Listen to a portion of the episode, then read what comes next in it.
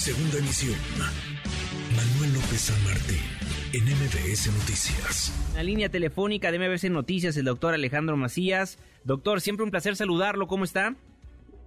Bien, Manuel, me da gusto estar con. Buenas tardes. Muchísimas gracias, muy buenas tardes. Fíjese que decidimos marcarle en esta ocasión porque distintas personas a través de plataformas digitales creo que tienen una noción distinta de lo que realmente es la viruela del mono. Cada vez en la televisión, en la radio platicamos de un caso más en distintos estados de la República Mexicana, pero todavía tienen miedo si esto se puede convertir en algo similar a lo que estamos viviendo con el virus SARS-CoV-2.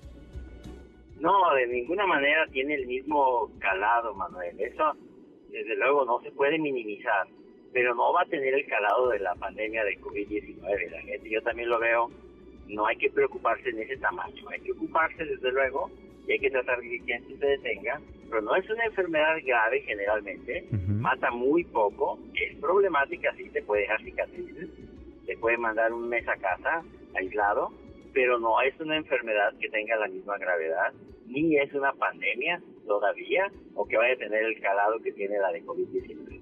Preocupó mucho porque el sábado 23 de julio la OMS, la Organización Mundial de la Salud, declaró que el brote de viruela del mono es una emergencia de salud pública de interés internacional. ¿Esto qué significa para generarle esa tranquilidad al auditorio? Países la gran mayoría de los países del mundo son signatarios del Reglamento Sanitario Internacional. Y ese reglamento dice que cuando hay un problema de salud que se está extendiendo, pasa por etapas. Antes de declararlo pandemia se declara como una, una preocupación para que todos se pongan, digamos, a trabajar los países signatarios en dar más información, en que la gente sepa, eh, en que no se propaguen ideas falsas eh, y que se trate de detener a tiempo eso es básicamente. Pero eh, lo, que se, lo que se pretende es que la situación no siga creciendo, porque todavía se puede detener antes de que llegue a ser una pandemia. Y es que más bien es muy escandaloso ver este tipo de fotos por las imágenes que se ven de las manos de algunas personas que ya se han contagiado de la viruela del mono, pero digamos en una gran cantidad de casos presentados no llegan a la muerte como bien lo dijo al inicio de la entrevista, ¿no? No, de hecho, la gran mayoría de los casos son leves. Eh, pueden ser graves, por ejemplo, en personas que tienen SIDA o deficiencia de inmunidad porque toman medicamentos por para bajarles las defensas, gente con trasplantes.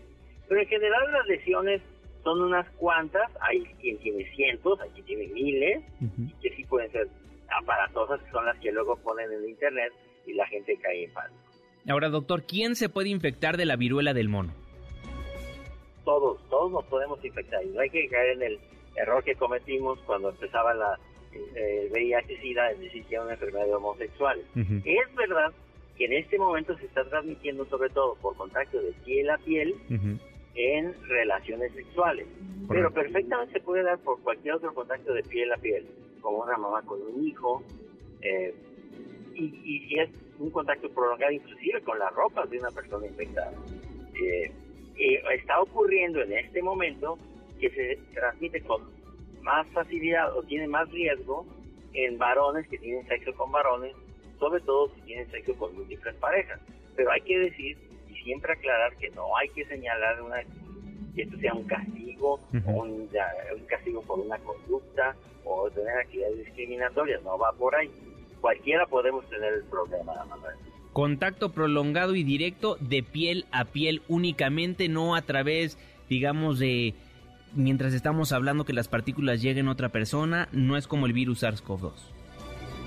Sino, eh, es, se puede, a lo mejor en teoría, transmitir por el aire si estás en una situación muy cercana, pero sería muy difícil. De todos modos, como hacemos con COVID-19, hay que evitar los tumultos, hay que ponerse cubrebocas en interiores, hay que ventilar los espacios cerrados. Eso no sobra de todos modos, eso hay que hacerlo.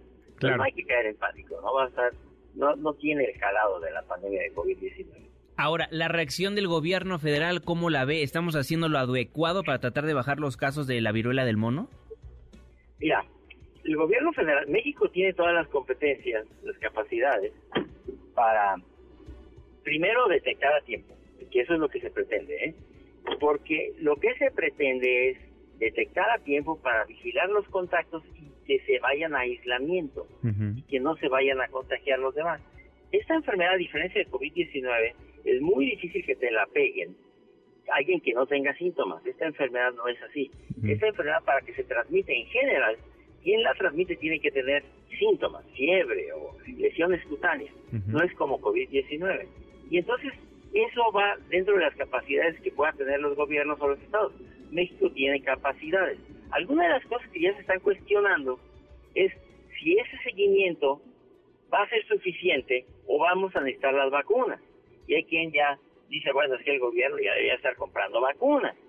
Eh, creo que ha sido cuestionable, pero yo también creo que va a llegar un momento en que si siguen aumentando los casos, el gobierno le vamos a tener que pedir que creemos que conviene que compren las vacunas, ¿verdad? Porque ahí se hace la vacunación de las personas que están alrededor de alguien que está infectado, es lo que se llama vacunación en anillo, y puede llegar a ser muy difícil, si crece mucho, que se controle sin la vacuna. Pero digamos, en estos momentos no es necesario ir a comprar vacunas a otros países para tratar de controlar la viruela del mono. Mira, no, pero una cosa que sí es necesaria, Manuel, es irlas negociando. Irlas negociando para grupos de alto riesgo. Bien. Como personas que, que tienen sexo con múltiples parejas.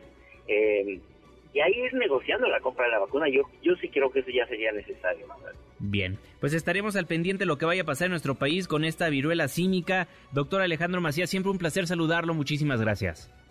Que te vaya muy bien, Manuel. Cuídense. Muchísimas gracias. Noticias.